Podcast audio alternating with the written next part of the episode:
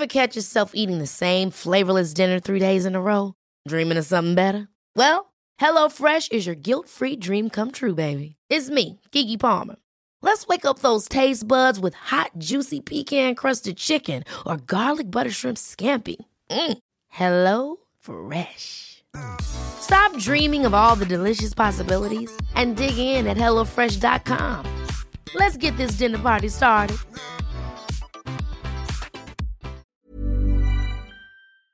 Se van acercando las vacaciones y si tienes un bebé en casa, seguro que te preocupa cómo organizar sus comidas durante los viajes, los días de playa o las salidas a la montaña. Una opción cómoda y muy socorrida son los potitos de Nutriben, porque saben cuánto te preocupa dar a tu bebé tarritos nutritivos y con todas las garantías. Los potitos se preparan aquí en España con los mejores ingredientes, como frutas, verduras, carnes o pescados, y solo emplean aceite de oliva virgen extra. Esos ingredientes tal cual se trituran, cocinan y se envasan al vacío para su correcta conservación. Y ya sabes que igual de importantes son los ingredientes que lleva un alimento como los que no lleva. Los potitos de Nutriben son tarritos que no contienen sal, azúcares añadidos, almidón, colorantes, conservantes, gluten o aceite de palma. Recuerda que los únicos potitos son de Nutriben. Gracias a Nutriben y a su marca Potitos por apoyar los buenos contenidos en este podcast.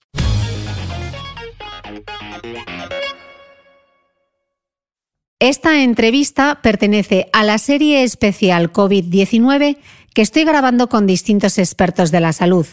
Para no perderte ninguna entrega, te recomiendo que te suscribas al podcast de Cristina Mitre en cualquiera de las aplicaciones de reproducción de podcast, como Spreaker, Apple Podcast, Evox, Google Podcast, Spotify o YouTube.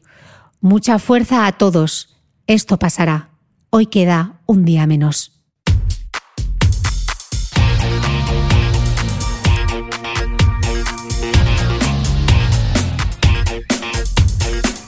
Hola, soy Cristina Mitre, periodista y autora del blog de Beauty Mail.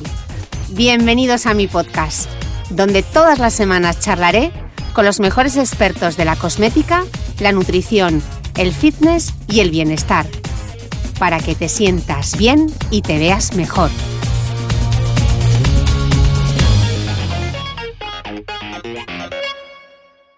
Hoy tengo conmigo a un gran experto de la industria cosmética y a quien conozco además desde hace muchos años. Él es Franz Reina, presidente del grupo Shiseido España, que aglutina no solo las marcas de Shiseido Ginza Tokyo, también Dolce Gabbana Beauty, NARS, Bare Minerals, Serge Lutens y las fragancias de Narciso Rodríguez, Hermès, Issei Miyake, Elisab y Sadiq Volter.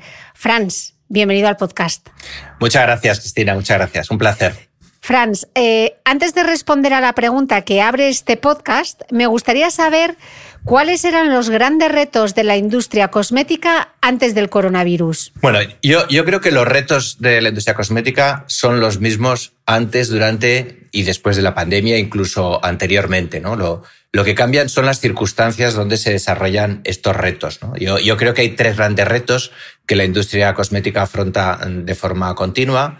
Por una parte, la innovación. Eh, es un mercado marcado claramente por la innovación, con lo cual la investigación cosmética, encontrar siempre mejores formulaciones que hagan mejor nuestros productos es un reto continuo que siempre está ahí, ¿no? Y, eso seguirá, ¿no? Eh, es verdad que, como digo, se van añadiendo circunstancias y ahora hay algo muy importante que, que afecta prácticamente a todos los retos, que es la sostenibilidad, que quizá antes no existía, ¿no? Con lo cual se añaden nuevas variables de cara a que esa innovación pueda aportar las soluciones correctas al mercado. ¿no? El segundo gran reto es, como yo diría en, prácticamente todas las industrias, el consumidor. El consumidor no siempre pide lo mismo, el consumidor va evolucionando con el tiempo y cada vez pide cosas diferentes, ¿no? Pues el reto es dar respuesta a esas demandas que, pide el consumidor, ¿no? Ya hablaba antes en tema de la innovación que hay un factor que se ha añadido de forma muy fuerte que es la sostenibilidad y el consumidor también pide ahora productos que no solo hagan lo que él quiere que, hagan, sino que lo hagan de una forma sostenible, ¿no? Con, con respeto al medio ambiente, ¿no? Que también que ese producto que pertenezca a la marca que sea, pues sea una compañía con una responsabilidad social corporativa fuerte y eso pues lógicamente a nosotros nos hace plantearnos muchas cosas desde cero. Y el tercer gran reto, pues el que también hemos afrontado es la evolución de la distribución, es decir, cómo llegamos al consumidor, las, las marcas cosméticas. ¿no? Y eso también va evolucionando, desde hace muchos años ha ido evolucionando y ahora hay un actor que ha aparecido con fuerza, pero ahora con más, pero antes de la pandemia también, que es el canal online, ¿no? Entonces se, nos, se, se añaden nuevas formas de llegar al consumidor y efectivamente los fabricantes, las marcas cosméticas, tenemos que integrarlos en nuestra forma de llegar al consumidor. Con lo cual, para mí, esos son antes, durante y después y han sido siempre los tres grandes retos de, la industria cosmética. Mm. Eh, Franz, para poner un poco en perspectiva el, tamaño cuando hablamos de la industria, eh, según los datos de la patronal Estampa, el sector de perfumería y cosmética facturó más de 8.000 millones de euros en 2019, son 38.000 puestos de trabajo directos y más de 200.000 indirectos. Solamente en 2009 se consumieron en nuestro país más de 83 millones de unidades solo de perfumes y el 73% corresponde al canal selectivo, al lujo. Y España es además el segundo exportador mundial de perfumes, solo por detrás de Francia y desbancando a países como Estados Unidos o Alemania. Teniendo en, cuanto, teniendo en cuenta estos datos, ¿cómo afecta esta pandemia a la industria? Bueno, pues esta pandemia eh, nos va a afectar fuertemente. ¿eh? Eh, va a afectar a todos los mercados de consumo, pero la belleza va a ser uno de los más afectados, sobre todo durante la duración de la pandemia, ¿no? Porque hay que tener en cuenta que en España, igual que en la mayoría de países europeos, ha habido un proceso largo de confinamiento. Entonces, durante este confinamiento han estado todas las tiendas cerradas, es verdad que el canal online ha seguido abierto, pero en España tiene una penetración pequeña, eh, con lo cual, pues evidentemente, ha habido una pérdida de ventas sustancial debido al confinamiento. Pero además hay que tener en cuenta que en este confinamiento la mayoría de consumidores no se ha perfumado. O sea, hay un efecto porque durante el confinamiento hay otros productos que el consumidor ha seguido utilizando normalmente. Quizá ha bajado algo su consumo, pero eh, en el caso de los, de los perfumes, pues ha habido una caída abismal, no podemos cuantificar cuánto, eh, en cuanto al consumo del producto. ¿no? Con lo cual, el mercado de fragancias ha sido uno de los mercados más afectados de todos los mercados durante el confinamiento. También el resto de mercados de, nuestro sector, como es el mercado del maquillaje, pues también las consumidoras han seguido utilizando, pero mucho menos. ¿eh? Eh, es decir, para su día a día, para estar en casa, pues no se han maquillado o simplemente se han maquillado pues con un toque, una máscara o pero ha bajado sustancialmente. Sin embargo, el que menos ha sufrido, ha sufrido también, pero ha sufrido menos, es el mercado de tratamiento. ¿eh? Porque es verdad que el tratamiento, eh, la mayoría de las consumidoras y consumidores han seguido cuidándose la piel, ¿eh? con lo cual es un mercado que ha sufrido una caída sustancial, pero ha sufrido menos, ¿no? Con lo cual, en global, nuestro mercado ha tenido un golpe muy fuerte que podríamos cuantificar sobre una base total año pues que puede ser entre el 20 y el 30% de caída. Dependerá, este dato dependerá de cómo va a evolucionar a partir de ahora la pandemia y también de las medidas económicas que pueda llevar a cabo el gobierno, pero yo estimo que es un impacto entre un 20 o un 30% que no se recuperará el año que viene. Mm. Eh, Franz, también los duty free de los aeropuertos para muchas marcas son un punto de venta muy importante. Con los aeropuertos de medio mundo cerrados, imagino que el impacto habrá sido también relevante. Bueno, yo, creo que para encontrar para definir el impacto de los aeropuertos, yo creo que no tenemos palabra, ¿eh? porque es, no sé si es decir brutal, descomunal. Claro, los aeropuertos de medio mundo están vacíos. ¿eh? Y efectivamente, eh, los aeropuertos son un canal muy importante para nuestro sector, especialmente para el sector de, lujo, de la cosmética de lujo, de, todos los segmentos, sea tratamiento, maquillaje o fragancias.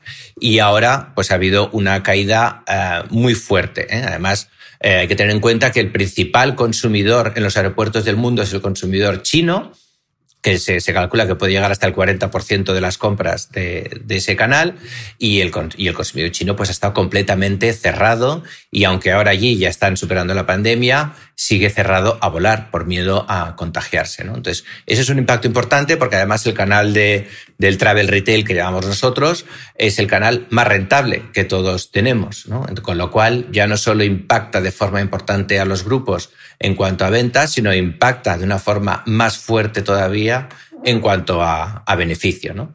Pero bueno, es verdad que eso será, es un impacto de ahora, pero sí esperamos que se recupere en cuanto se puedan abrir fronteras sobre todo eh, direccionado por el consumidor chino, que se espera que crezca eh, de forma eh, exponencial en los próximos años, pues lo recuperaremos en los próximos años. Pero efectivamente este año ha sido un golpe muy, muy duro. Mm. por otro lado, Franz, según los datos, el 85% de las compras de belleza a nivel global se hacen en tiendas físicas y ahora, por ejemplo, grandes almacenes, como es el caso de Neiman Marcos en Estados Unidos, se han visto obligados a echar el cierre. ¿Cómo va a afectar esto a las marcas de cosmética? Bueno, yo como antes decía, uno de los retos de la industria cosmética es la evolución de la distribución, no solo es para nosotros, sino para nuestros, para nuestros clientes. ¿no?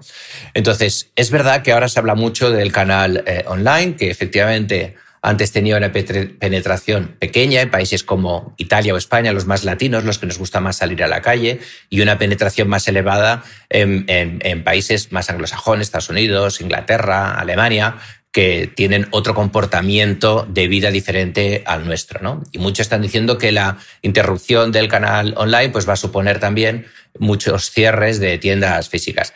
Yo creo que aquí hay dos factores. ¿eh? O sea, no, no todo lo podemos achacar a la pandemia. Hay una evolución de la distribución natural. Ya en el año 2018, eh, en, en Reino Unido, empezó a haber una, una evolución de la distribución muy fuerte y, ahí no había ninguna pandemia. Eh, House of Fraser, el principal operador de grandes almacenes de Estados Unidos, presentó lo que aquí llamaríamos un concurso de acreedores.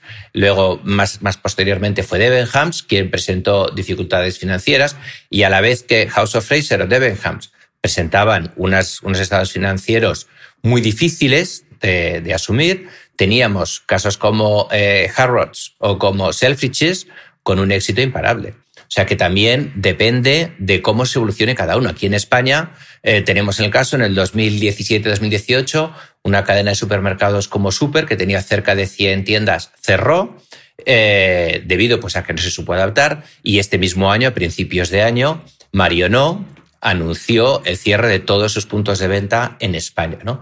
Con lo cual, no debemos confundir cosas. Un, un tema es que los operadores actuales se adapten a lo que, por ejemplo, hablábamos antes, ¿no? De que el consumidor cada vez pide unas cosas diferentes, unos se sepan adaptar y otros no, unos tengan un éxito y otros no. Entonces, yo creo que eso es estructural y definirá quién cierra y quién no. Lo que ha hecho esta pandemia, lo que ha hecho la erupción del canal online, yo creo que es mostrar de una forma más, eh, más fuerte las debilidades y las fortalezas de cada uno. ¿eh? Con lo cual, quien tenía dificultades pues las va a tener más. Y tenemos el caso que has mencionado de Neiman Marcus en Estados Unidos y tenemos otros que todo lo contrario, que justamente tenían ciertas fortalezas y los harán más fuertes, ¿no? Pero esto no hay que achacarle todos los males a la pandemia, sino ya eh, esta evolución de la distribución que tendremos sin duda y que determinados clientes de tiendas físicas eh, sufrirán, ya viene arrastrado pues, por un modelo de negocio que tenían que no era suficientemente competitivo. Mm. Teniendo en mente esta radiografía, Franz, ¿Cómo será la experiencia de compra del consumidor a partir de ahora? Estoy pensando, por ejemplo, para, para firmas como Shiseido, que están tan enfocadas a ese servicio tan exquisito en el punto de venta, todas estas medidas de la distancia social, de las medidas de higiene, ¿qué van a suponer a la hora de ir de compras? Pues eso, eh, como eh, había antes hablaba cuando hablamos de los retos, uno de los retos era el consumidor atender a sus demandas y ahora ese reto gana una fuerza enorme, ¿no? Como tú dices, ahora hay unos condicionantes que nos pide el consumidor que también vienen condicionados, pues por unas, digamos, unas medidas de seguridad que se han fijado en todos los países y que nos evita el seguir ofreciendo servicio como ofrecíamos hasta ahora. Y eso es un reto enorme. ¿eh?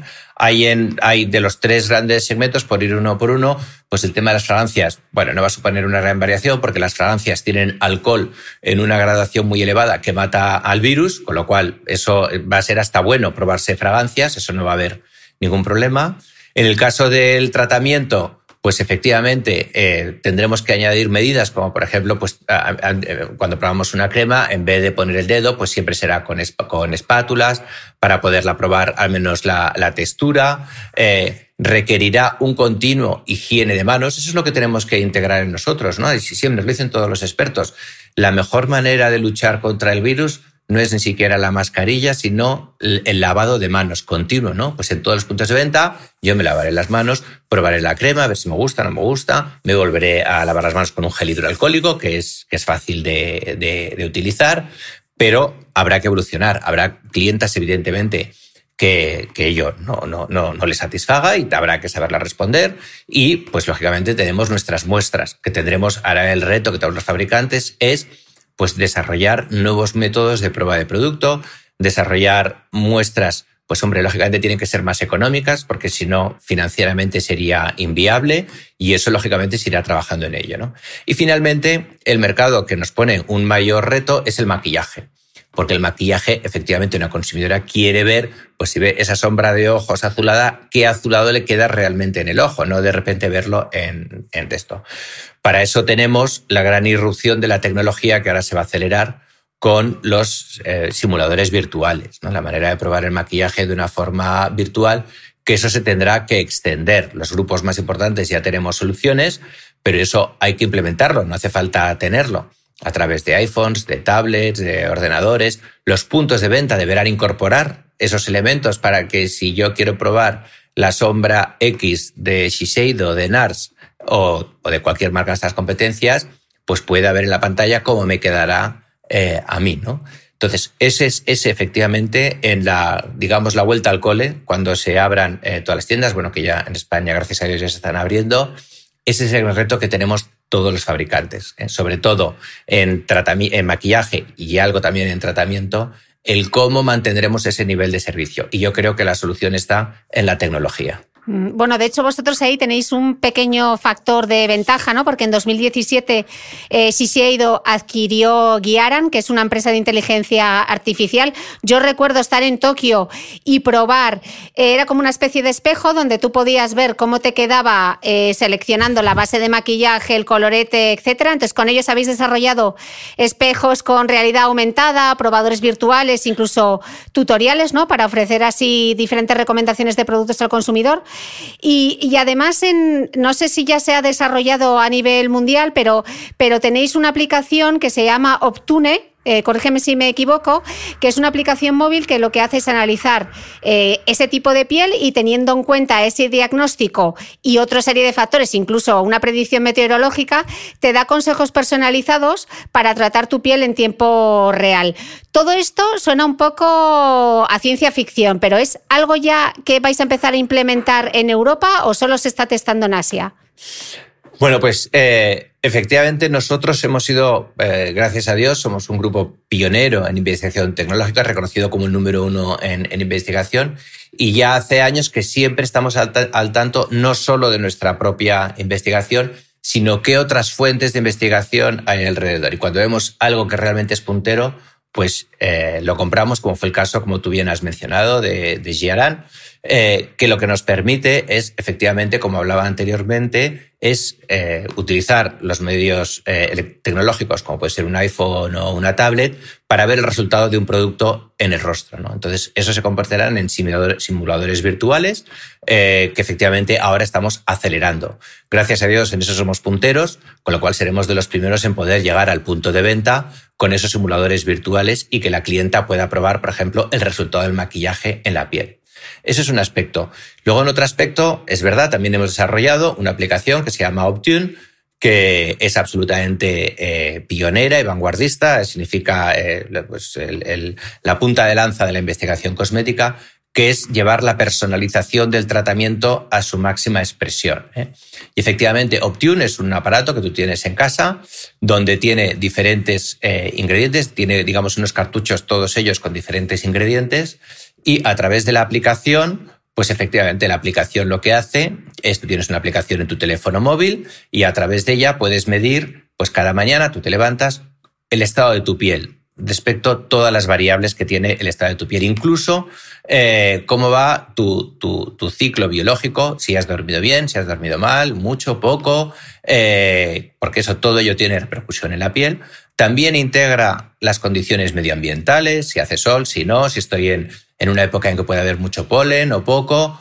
Y en función de todas esas variables, la aplicación envía una demanda de fórmula al aparato y entonces tú simplemente pones la mano y el aparato en función de todas tus necesidades mezcla los ingredientes, tiene muchos ingredientes, cuánto de cada uno en función de lo que tú necesitas, pones la mano y te, dispensa la crema y tú te aplicas la crema. Con lo cual la, crema que te aplicas cada día está compuesta de aquello que tú realmente necesitas teniendo en cuenta tú, teniendo en cuenta a ti misma, lógicamente, tus necesidades de piel, de cómo está, de cómo has dormido, de cómo te encuentras también, de, estado de ánimo, etcétera, como todos los condicionantes externos de tiempo, de humedad, de sol, de estado del polen, de infinidad de cosas, ¿no? También de, la contaminación, porque el cliente del iPhone sabe en qué ciudad estás y qué nivel de contaminación hay. Y entonces eso es la personalización al máximo, con lo cual, evidentemente, la eficacia de ese producto pues, es imbatible. Entonces, eh, nosotros lo que hemos hecho es desarrollar la aplicación, efectivamente lanzarla en Japón para testarla. Allí funciona con un sistema de suscripción. La clienta se suscribe, eh, paga un tanto al mes, una cosa muy asequible, y tiene la máquina. La máquina también, cuando de algún eh, componente se va quedando sin él, manda la orden directamente a, a Shiseido para que envíe el, repuesto, digamos, el recambio lógicamente de ese producto, con lo cual eh, eso es perfecto. Nuestra idea es testarlo en Japón, ver cómo funciona, ver la satisfacción de la consumidora, ver si tenemos que cambiar algo y efectivamente más adelante poderlo lanzar en el resto del mundo. Mm, bueno, esto suena como un capítulo de Black Mirror, pero es que ahora vivimos en un capítulo de Black Mirror. Efectivamente. Yo creo que quizá eh, eh, esta pandemia lo que ha hecho es acelerar todo ese progreso tecnológico, ¿no? Que se tenía un poco ahí haciendo testeo y ahora es como el acelerón que se le va a meter a todo lo que es la inteligencia artificial, el uso del Big Data para el desarrollo de, productos y tecnologías disruptivas, ¿no? Hombre, yo, eh, si nos vamos a la historia de la civilización, lo que realmente ha hecho evolucionar a la humanidad son diferentes crisis y revoluciones que han habido. ¿eh? Es decir, es que es, tenemos que afrontarnos a problemas eh, muy importantes para darnos cuenta de, que hay que dar un paso. ¿no? Y, es verdad que las crisis son malas, o sea, sin ninguna duda, y ahora lo vamos a ver con esta, porque mucha gente sufrirá, pero las crisis es lo que nos hace evolucionar y dar grandes pasos adelante. ¿eh? Y si vamos 100, 200, 500 años atrás en la historia de la humanidad, lo vamos viendo, ¿no? Y de todas las crisis se aprende, ¿eh? igual, igual que la crisis del 2008-2009, la crisis financiera, donde ahí tuvo que hacer un paso adelante en muchas cosas, esta crisis lo que nos, lo que nos ha traído, y hablando de nuestro mercado, es tecnológicamente unos retos increíbles, ¿no? Que, que, que quizá hubiesen tardado 10 años en realizarse y ahora tardarán dos o tres, ¿no? O sea, efectivamente, eh, las grandes evoluciones en todos los sectores y actualmente que vivimos en el mundo de la tecnología, en el tecnológico, lo debemos a, grandes sufrimientos. Por desgracia es así, pero esa es la historia de la humanidad y seguirá siendo la historia de la humanidad, efectivamente. Franz, vosotros que sois una compañía global, pero con la matriz en Japón, ¿qué estáis ya viendo en Asia? ¿Qué cosas estáis viendo que, serán trasladables a Europa? Bueno, pues allí hay, eh, la verdad que es que son consumidores muy diferentes, ¿no? Porque por ejemplo, lo que estamos viendo en China, que fue, bueno, como todo el mundo sabe, el primer país que sufrió en, gran medida esta crisis y que hubo un confinamiento total y absoluto, es que el consumo se ha recuperado rápidamente. ¿eh? Eh, el consumidor vuelve a consumir. Es verdad que con unas medidas de seguridad tremendas, como, ¿eh? también aplicaremos aquí, lógicamente, pero el consumidor tiene ganas de consumir. También es cierto que allí el gobierno ha, tenido, ha tomado medidas económicas muy importantes de cara a fomentar el consumo. ¿eh? Ha, suministrado como vales de consumo a todos los eh, habitantes para que vayan a consumir y, para que eso redinamice la economía. ¿no? Entonces, para mí una de las grandes lecciones que se saca, no solo para nuestro mercado, sino también es extrapolables, es que está mucho en la mano de, de nuestro gobierno el que realmente tome medidas para reactivar rápidamente el consumo. El consumo es una de las fuentes claves de, la economía. ¿no? Aquí en España se habla mucho del turismo y efectivamente es así. ¿no?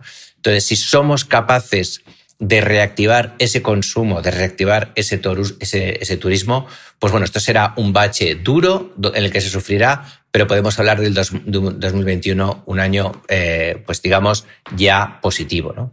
Eh, la gran lección es que eh, en, esto de la reactivación económica es vital las medidas que se tomen en, cada, en cada país para que, para que sea realmente esto un bache en V y no un bache eh, en L, ¿no? Eh, y lo estamos viendo en, China, sobre todo, ¿no? Que es el mercado más importante de, Asia, ¿no? Porque en Japón es verdad que han tenido una recaída eh, de, número de casos, aunque están infinitamente por debajo del caso español, pero muy por debajo. Han vuelto a un estado un poco, no un confinamiento total, pero un confinamiento parcial. Eh, pero en China, que tuvieron un confinamiento total agresivo y que ahora están tomando medidas para reactivar la economía, el consumidor responde rápidamente. Para mí es que el consumidor, eh, para que el consumidor vuelva a consumir, vuelva al mercado, hay que devolverle la ilusión, hay que devolverle las ganas, hay que quitarle incertidumbre. Las crisis, todas las crisis llegan porque la gente está convencido de que va a venir una crisis. Si todos pensamos va a venir una crisis, vendrá una crisis. Entonces, la psicología es fundamental en cualquier bache económico que pueda sufrir cualquier país. ¿no? Entonces, para mí, la lección más global allí es devolvamos la ilusión al consumidor, eh, démosles certidumbre, para ello, lógicamente, se han de tomar las medidas adecuadas, ¿no? O sea, no solo son cuestión de palabras, tienen que ir respaldadas. Life is full of awesome what ifs, and some not so much, like unexpected medical costs. That's why United Healthcare provides Health Protector Guard fixed indemnity insurance plans to supplement your primary plan and help manage out of pocket costs. Learn more at uh1.com. Hold up. What was that? Boring. No flavor. That was as bad as those leftovers you ate all week. Kiki Palmer here, and it's time to say hello to something fresh and guilt-free. Hello Fresh. Jazz up dinner with pecan-crusted chicken or garlic butter shrimp scampi. Now that's music to my mouth. Hello Fresh. Let's get this dinner party started. Discover all the delicious possibilities at hellofresh.com. ¿Sabías que los bebés son capaces de autorregularse y comer lo que necesitan? Hasta el primer año, la leche ha de ser su alimento principal, bien sea lactancia materna o artificial, y poco a poco podrán ir probando diferentes texturas y alimentos.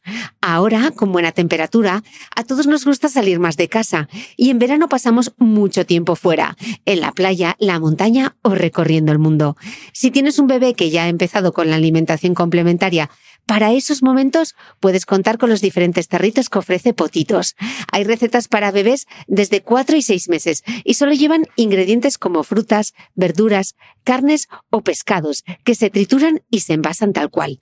Los potitos de Nutrivel son tarritos seguros, fáciles de conservar y transportar, ya que no necesitan refrigeración, tan solo mantenerse en un lugar fresco. Se calientan en microondas o al baño María, sin conservantes ni azúcares añadidos. Gracias a Nutriben y a su marca Potitos por ser nuestro mecenas del mes.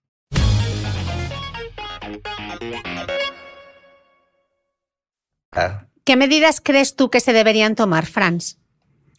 Pues el consumo, para mí el consumo, eh, el consumo es, es, digamos, la última pieza de la escala productiva de, de un país, ¿no? Entonces, para mí es fundamental reactivar el consumo. ¿El consumo cómo se reactiva? Es una cosa muy sencilla, dándoles dinero al consumidor. ¿eh?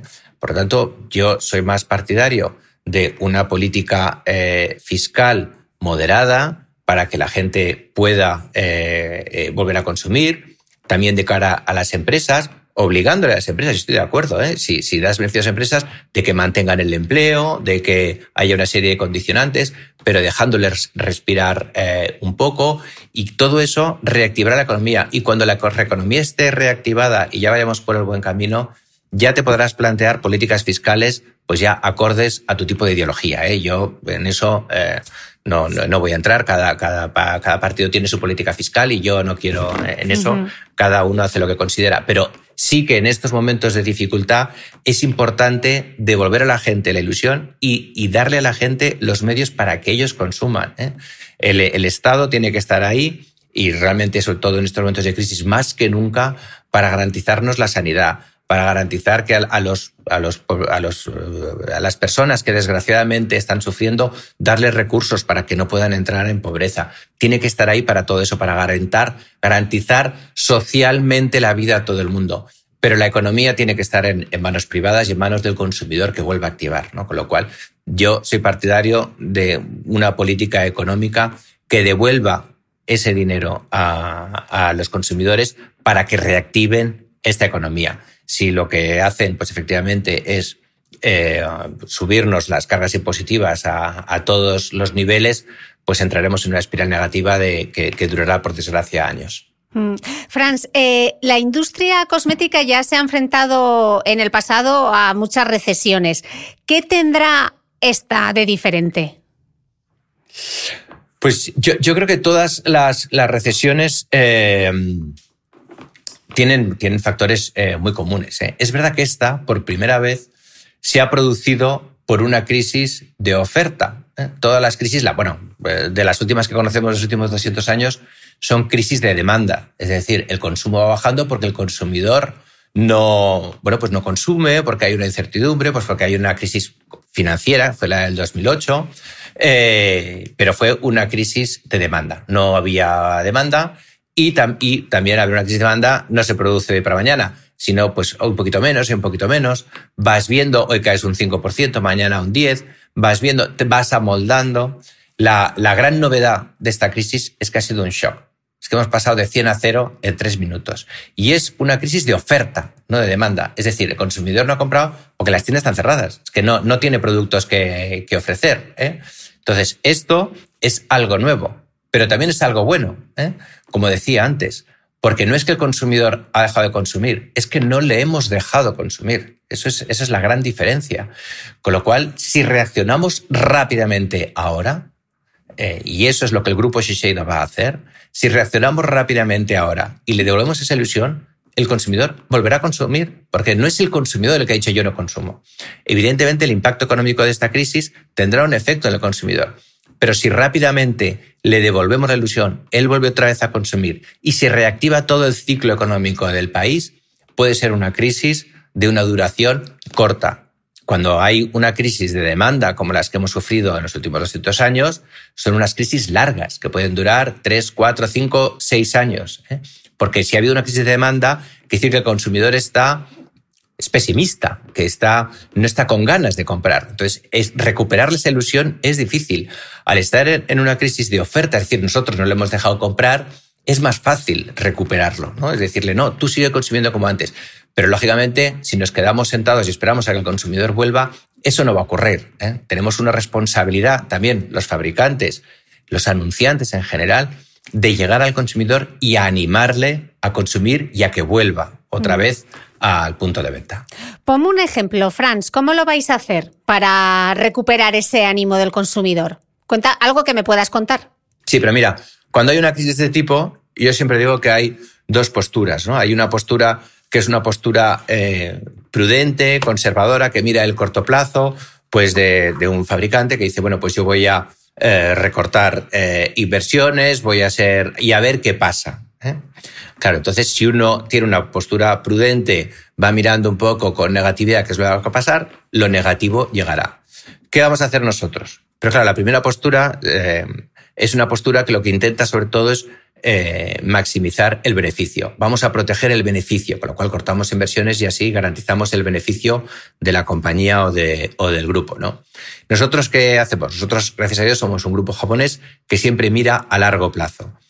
¿Cuál es nuestra política? Nuestra política es aceptemos ahora una bajada de beneficio brutal, invirtamos fuertemente, no recortemos inversiones, hagamos recuperarle esa ilusión al consumidor, que vuelva a tener ganas de ir al punto de venta, que vuelva a comprar nuestros productos y de esa manera minimizaremos la crisis. Y luego, si ahora la caída es menor y podemos despegar más rápidamente, en el año que viene, en el 21, 22, 23, recuperaremos con creces la pérdida de beneficio que hayamos tenido que hacer ahora. ¿no? Pero eso implica hacer un sacrificio ahora. ¿Qué vamos a hacer nosotros? Pues nosotros desde el 1 de junio vamos a invertir desde junio hasta diciembre en todas nuestras marcas eh, juntas, vamos a invertir cerca de un 30 o un 40% más que el año pasado en publicidad, por ejemplo. ¿eh? Eh, nosotros teníamos proyectos de nuevas marcas que vamos incluso a ir todavía de una manera más agresiva porque queremos devolverle esa ilusión al consumidor. Queremos hacerlo así. Y eso, eso lo estamos ya compartiendo con nuestros clientes para que entre todos, entre ellos y nosotros, podamos reactivar cuanto antes. ¿no? Pero para ello hay que hacer algo fundamental y es saber renunciar al beneficio presente. En, en beneficio, valga la redundancia, primero de todos nosotros y segundo, pues de que en un largo plazo estemos más fuertes, ¿no? Y eso es lo que hay que hacer, nuestro compromiso también. Nosotros, en nuestro ADN, nuestro valor fundamental es lo que nosotros llamamos people first, las personas primero, ¿no? Nosotros, yo me he comprometido con todos nuestros empleados, es que no vamos a, despedir ni una persona, pase lo que pase, aunque se nos caigan las ventas, ¿no? Pero es lo mismo. Yo prefiero asumir ahora un cierto sacrificio muy importante, ¿no? Cierto, muy importante económico, pero a cambio el futuro será mucho más brillante. Mm. Franz, estábamos viendo antes que la penetración del canal online en España y en países como Italia también era todavía reducido y que a partir de ahora parece que ese es un canal que se va a consolidar. ¿Cuáles serán los retos de ese canal? Bueno, pues ese canal efectivamente en España era marginal. El año pasado apenas llegó al 5% del total mercado y ahora, hombre, la pandemia lógicamente ha sido el rey pero a la vuelta de la, de la pandemia va a cambiar su penetración porque el consumidor ya se ha integrado en, el, en ese canal, ya lo entiende, lo, ha experimentado, le suministran rápidamente, fenomenal, encima. Entonces, ¿qué es lo que va a cambiar? Pues que el canal online lo vamos a tener que tratar de una forma diferente. Hasta ahora el canal online era complementario del eh, offline, ¿eh? digamos, de, de las tiendas, ¿no? Y ahora lo que hay que hacer es, son dos cosas muy importantes. Primero, que cada canal tiene que tener su personalidad. Eso es muy importante. Y que el online no se, no se basa en un catálogo de productos y yo doy y lo busco. No, el consumidor cuando entra, igual que cuando va a una tienda, cada vez los, los clientes intentan hacer tiendas pues donde sean mejores, más grandes, con más luz, donde el consumidor pueda tener experiencias nuevas, diferentes, más marcas, eh, pues en el canal eh, online tiene que ser lo mismo. Tenemos que eh, traducir ese concepto al canal online tienen que avanzar. Evidentemente, hay mucho de diseño y de arquitectura de software, que no sé yo, no me meto, pero tiene que, evolucionar de una manera, hacer la experiencia mucho más interactiva. Eh, pueden ser chats en directo, en eh, ofrecer un servicio. Antes me preguntabas tú por el servicio, ¿no? Pues claro, yo puedo a través del canal online hacer un servicio eh, face to face con el consumidor, ya sea para maquillaje, para tratamiento o descubrirle nuevas cosas. Tiene que haber mucha más experiencia que hoy, que es que únicamente lo que hay, bueno, no en todos, ¿eh? no querría generalizar, pero la gran mayoría, pues es una lista de productos. Y yo pongo la cremita tal y la pongo y añadir a la cesta y ya está. No, se tiene que, que convertir en un canal donde yo experimente y sea feliz. O sea, haciendo esa compra, no solo añadiendo un productito a la cesta y luego poniendo mi visa. Tiene que haber una manera diferente. Y luego otra cosa importante, que los dos son muy distintos pero los dos tienen que ir de la mano. Tampoco el consumidor puede ir a, un, a una tienda física y luego en la página web y encontrar cosas diferentes. ¿no? También es importante que hablemos de esta experiencia omnichannel donde haya una coherencia y donde pues, el consumidor hoy compro en la tienda, mañana compro en la página web y pasado vuelvo a la tienda. Pero tiene mm. que evolucionar y efectivamente, antes que hablamos de la crisis y de lo que nos hace hacer, pues esta crisis va a hacer avanzar mucho más el cómo el canal online se muestra frente al consumidor. Tenemos que conseguir que esa experiencia sea una experiencia feliz, positiva, ilusionante y que el consumidor pueda encontrar algo evidentemente adaptado, pero similar a lo que encuentra en una tienda física. Hablabas antes, Franz, que eh, la innovación es siempre uno de los grandes retos del sector. ¿Por dónde irán los tiros en términos de innovación de cara al producto en la era post-COVID? Bueno, pues en la innovación, bueno, primero hay evidentemente eh, una parte de conocimiento de la piel, que eso seguirá fuertemente como ha sido siempre, es decir, de conocer mejor la piel, para poder diseñar mejores fórmulas que lógicamente tengan mejores resultados en la piel desde todos los puntos de vista. Esta es una, una vía de, investigación que seguirá eh, fuertemente. ¿no? Eh, y cuando digo una vía de conocimiento de la piel, ya no es solo saber exactamente eh, pues aquí el colágeno, la elastina que tengo que hacer para que tal, no sé qué, sino también de conexión de la piel con el cerebro, de conexión de la piel con, con, con muchos otros factores que actualmente desconocemos o conocemos de una forma eh, limitada. ¿no? Se añaden otras cosas. Antes hablábamos de la sostenibilidad, ¿no? Eh, es decir, ahora también la investigación tiene que ser muy fuerte desde el punto de vista sostenible. Mm. Sostenible de 0 a 100. ¿eh? No solo es que pues mira, le he quitado el celofán y ya está. No, no es que le hayas quitado el celofán. O sea, tiene que ser desde los primeros ingredientes, desde las materias primas que yo utilizo para hacer la formulación, cómo han sido conseguidas, tienen que estar cultivadas de forma eh, sostenible, hasta el proceso de fabricación, cómo se alimentan eh, mis fábricas, que tienen que ser energías renovables, cuánto agua consumo para elaboración de cada cosmético.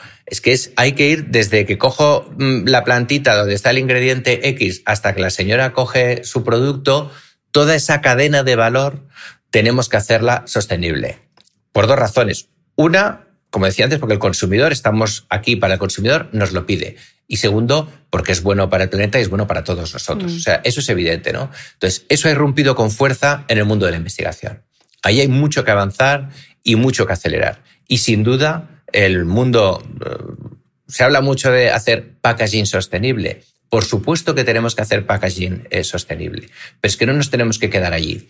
Tenemos que ir desde el origen, desde cuando yo planto la planta hasta la consumidora. Y en cada paso tenemos que hacerlo sostenible. Si somos capaces de hacerlo así, el consumidor se sentirá más a gusto y también ayudaremos a sentirle mejor, ¿no? Con lo cual en la investigación... También el esfuerzo de saber contarlo, ¿no? Porque eso hay que trasladárselo luego al consumidor y hay que saber explicarlo, la trazabilidad del cosmético, ¿no? Claro, yo creo que eso tiene que ser las dos cosas. O sea, saber contarlo, eso es fundamental, y el consumidor exigirlo. Es verdad que el consumidor cada vez es más exigente, pero el consumidor también tiene que saber exigir en su punto de venta, en la página web o cuando se informe. Gracias a Dios, hoy tenemos miles de, de, de, de medios para, para, informarnos, ¿no? ya sea redes sociales, blogs, eh, webs, los podcasts, todo uh, ayuda. Es decir, hay un montón de medios y tenemos que, y el consumidor se va a informar, efectivamente, ¿no? Entonces, pero el consumidor tiene que exigir. Yo, yo, estoy de acuerdo que es cómo se evoluciona todo en este mundo, porque hay alguien que lo pide. ¿eh? Lo pide. Entonces, entonces, tenemos que, pero eso va a ser así, efectivamente. O sea, tiene que ser, eh, comunicarlo es fundamental y comunicarlo de una manera honesta. ¿Eh? Es decir, no de yo le he puesto aquí, le he quitado el celofán y ahora hago publicidad. Le quito el celofán, pero si luego estás, estás en el resto de la cadena de valor no siendo sostenible, estás engañando, ¿no? O sea, tiene que haber una, ahora que estamos en el mundo de las fake news, tenemos que ver una manera honesta y los fabricantes somos los primeros que nos tenemos que comprometer a que lo que vamos a hacer es honesto y no vamos a decir mentiras. Y si no, no lo digo, digo otra cosa, digo que el producto hace esto, pero no voy a decir eh, lo que no hace, ¿no? Fundamental comunicarlo, como te has dicho, y fundamental que el consumidor lo exija. Franz, en 2020 teníais previsto el lanzamiento en España de Clé de Poboté para el mes de junio, una marca de tratamiento ultra lujosa, y luego también de Baxom, que es una marca de maquillaje.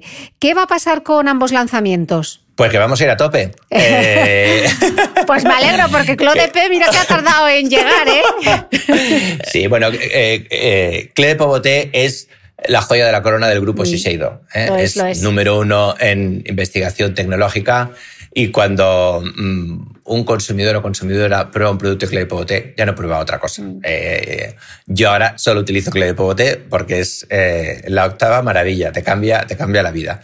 Entonces, como es la joya de la corona, evidentemente es un lanzamiento que hay que hacer bien. Llevamos muchos años trabajando para lanzar en Europa en, en, en, Japón es número uno, número uno del mercado, número uno del mercado de tratamiento, número uno del mercado de maquillaje, es absoluto número uno gracias a su formulación. ¿eh? O sea, eso es. Eh, y, pero efectivamente es la joya de la corona y hay que hacerlo bien. ¿eh? Entonces, en Europa se empezó el año pasado, se lanzó en septiembre en Harrods, fue el primer punto de venta. Bueno, en Rusia ya estaba, pero en lo que es Europa eh, del eh, oeste, occidental, eh, fue el primer punto de venta que se abrió y nosotros efectivamente llegamos en junio.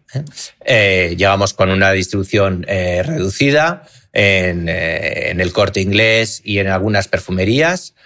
vamos a abrir solo 12 puntos de venta en España porque queremos hacerlo bien, pero efectivamente eh, empezaremos en junio a abrir los primeros puntos de venta y así hasta septiembre, en junio algunos, en julio, en agosto, en, septiembre. Eh, iremos un gran evento va a ser histórico, que de momento no te puedo desvelar nada porque es confidencial, en septiembre para anunciar la llegada de, la marca y esperamos que sea eh, un gran éxito. ¿no? Y por otra parte tenemos otra marca, Baxom, que es una marca que no tiene nada que ver, es una marca de maquillaje atrevida, disruptiva, sexy, diferente, donde su bestseller es un, es un labial que tiene este plan Pimecec, o sea, que te pone unos morros así. Eh, es una marca muy divertida, con toda la garantía y la tecnología Shiseido, joven, y también la vamos a lanzar en junio. Esta, esta marca la lanzamos en exclusiva con Douglas en España. A lo largo del año abriremos 100 puntos de venta y también en septiembre, cuando ya esperemos que haya pasado el confinamiento, haremos una gran fiesta para, para anunciarlo. Pero esto forma parte del lanzamiento de esas dos marcas de lo que yo decía antes, ¿no? de que hay que devolverle la, ilusión al consumidor con cosas nuevas, diferentes, que le apetezca probar, porque evidentemente las dos marcas van a consumidores muy distintos y en eso nosotros vamos a reforzarnos. Hay eh, algunos eh, competidores que lanzamientos, no tanto de marcas como sí de algún producto nuevo, lo han pues puesto todo al 2021 o más adelante, ¿no? Debido a la crisis. Nosotros no creemos en eso. Nosotros creemos todo lo contrario. Nosotros en el mismo Ise Miyake teníamos lanzamiento de un nuevo masculino ahora en junio, Fusión Dise, que era representaba el relanzamiento de la marca y lo vamos a hacer. Y hemos reforzado las inversiones. Teníamos previsto lanzar Baxom y lo lanzamos, Klepote. Hay que darles motivos al, al consumidor sobre todo nosotros que somos un mercado de ilusión, que no somos un mercado de, primera necesidad, de devolverle, que vuelva a consumir, que, tenga confianza, que eso empiece a reactivar la economía y que todos nos movamos bien y así consigamos entre todos minimizar los efectos negativos de, esta pandemia. Pues qué ilusión que la rueda siga y como se trata de mantener la ilusión, yo te voy a decir que yo quiero que mi ilusión es diciéndome que algún día traeréis a España Elixir. que es la gama un poquito más barata, más más market de Shiseido y que yo cada vez que voy a Japón arraso y me traigo todo el elixir porque es que me chifla. Franz, tráenos el elixir algún día a España, por favor. Pues mira, yo a mí el, yo elixir tengo que decirte que a mí me chifla también, ¿eh? Y, ¿Cómo huele la loción? Todo, es que es maravillosa y tan barata. Sí. Sí, sí, sí, sí, sí. No, eh, Elixir es, es, un claro ejemplo de lo que nosotros llamamos eh, Mastige, que está en la parte baja, está entre el mass market y prestige, está allí. Son eh, productos que, que, tienen un precio asequible, con, la con nuestra tecnología, ¿no? Y por eso es, es un... En número de unidades es la número uno de Japón y también el número uno de Asia, en número de unidades, ¿no? Por el precio no en valor, pero sí en número de, de unidades, ¿no? Y hay productos de retinol que son bestsellers en Asia con resultados espectaculares, ¿no? Es verdad que nuestro grupo, como tú bien sabes, es japonés. Los japoneses tienen cosas buenísimas que son número uno en tecnología, en investigación, pero en velocidad no son los números uno, ¿no? Entonces, empresarialmente todas las decisiones se meditan mucho. Nosotros ahora estamos, eh, como, como has mencionado, ¿no? en, eh, concentrados en el lanzamiento de Baxom y Cle Poboté. Eh, tenemos nuevos lanzamientos para años venideros de nuevas marcas y el Elixir, yo siempre se lo pido a nuestro presidente, el señor Botani, tengo muy buena relación con él, que yo quiero lanzar el Elixir cuanto antes. Tendrá que ser un lanzamiento europeo. Llegará eh, Cristina llegará. Frans, avísame, avísame, que estaré ahí en, primera fila. Me lo apunto. La primera la vas, a, la primera que le tiene que llegar el elixir. Ahora no sabes, porque van a estar todas metiéndose en, en Google elixir.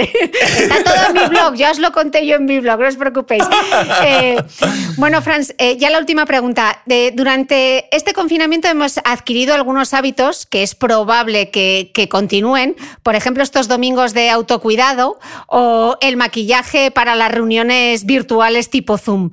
Eh, venga, saca la bola de cristal y hazme alguna predicción de tendencias. Bueno, eh, es difícil sacar la, bota, la bola de cristal y, todo eso, ¿no? Pero, pero lo que sí nos ha demostrado, no solo la pandemia, estos últimos años, especialmente con la irrupción de la tecnología de, comunicación, con la aparición de las redes sociales, es que efectivamente eh, van a ir apareciendo nuevas tendencias. ¿eh? ya no solo eh, Zoom o House Party o todas estas aplicaciones que ahora están explotando, los Skypes que tenemos todos de, reuniones, ¿no? Que efectivamente hay maquillajes, pero igual que antes, de cara a Instagram y lógicamente todas las redes sociales también han hecho que el maquillaje deba ser de una manera o de otra. Eso a nosotros nos, nos alegra porque efectivamente significa impulsar nuestro, nuestro mercado. ¿no? Eh, yo creo que el, yo lo que espero que esta, esta pandemia haya traído y, nos siga dejando es una palabra que tú has dicho muy importante, que es esas jornadas de autocuidado, ¿no? De que hay que cuidarse. Estemos encerrados en casa o estemos fuera. ¿eh? Que sobre todo eh, lo, más importante, y yo me gustaría que fuera una lección de la pandemia, no es que utilicemos productos cosméticos, tratamiento, maquillaje para gustar a los demás, sino para gustarnos a nosotros mismos. Y aunque estemos en casa, el que estemos a gusto en nuestra piel y en nuestro cuerpo forma parte de nuestra felicidad. ¿eh? Y yo espero que eso sea una, tendencia que surja y que, y que empiece con fuerza. Nosotros en Siseido Llevamos casi 150 años en el mercado y 150 años defendiendo lo que nosotros llamamos el envejecimiento digno, el que cada uno esté bien en su piel. Nosotros no queremos crear artificios con nuestros productos. Eh, cada uno es como es y todo el mundo es bello en sí mismo. Pero, y, para ello, los productos cosméticos lo que le hacen es revelar tu verdadera belleza, ¿eh? esa belleza interior que también sea exterior pero sobre todo que esté uno bien consigo mismo, que no sea un artificio de cara afuera, ¿no? Entonces yo esa tendencia espero que surja con fuerza, que ha surgido ahora en el confinamiento y que vuelva a tener eh, una fuerza muy, muy fuerte. Dicho esto, también, y eso es otra tendencia que también nos ha traído el confinamiento y que espero que, que siga, pues ese maquillaje divertido para ocasiones, ¿no? Es decir, que uno se tiene que sentir a sí mismo, lo cual no quita para que hoy de repente me apetezca aparecer no sé cómo, pues porque tengo una reunión física o virtual y me apetece pues tener un aspecto, maquillarme y producirme. Efectivamente, producirme, ¿no? Entonces, que, que al final, que, que tratemos los productos con, eh, con alegría, ¿no? Eh, eh, François Nars, otros creadores, siempre decía, no tengas miedo, es solo maquillaje, ¿sabes? Es que, que, que, no, que no pasa nada, no es aquello de, ay, me atreveré, atrévete, ¿qué más da? ¿Sabes? Mm. Entonces, que rompamos barreras, que, seamos más libres, porque también este confinamiento lo que nos ha hecho hacer es valorar más la libertad, que cuando uno la tiene no se da cuenta y cuando no la tiene, eh, pues lógicamente la echa de menos, que seamos más libres y que disfrutemos de, de todos nuestros productos con mayor libertad y sin ningún tipo de miedo para gustarnos a nosotros y también para gustar a los demás cuando tengamos, cuando recuperemos esas, eh, esa vida social. Franz, pues con este mensaje de la belleza del disfrute y de recuperar la ilusión de los consumidores, me quedo con, con estos dos titulares.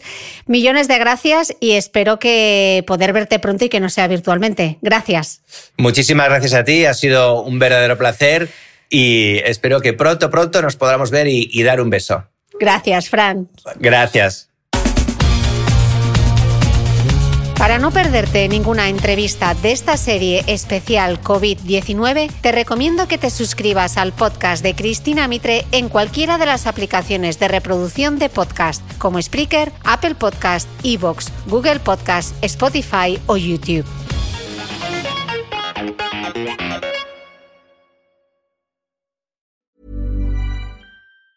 Ever catch yourself eating the same flavorless dinner three days in a row?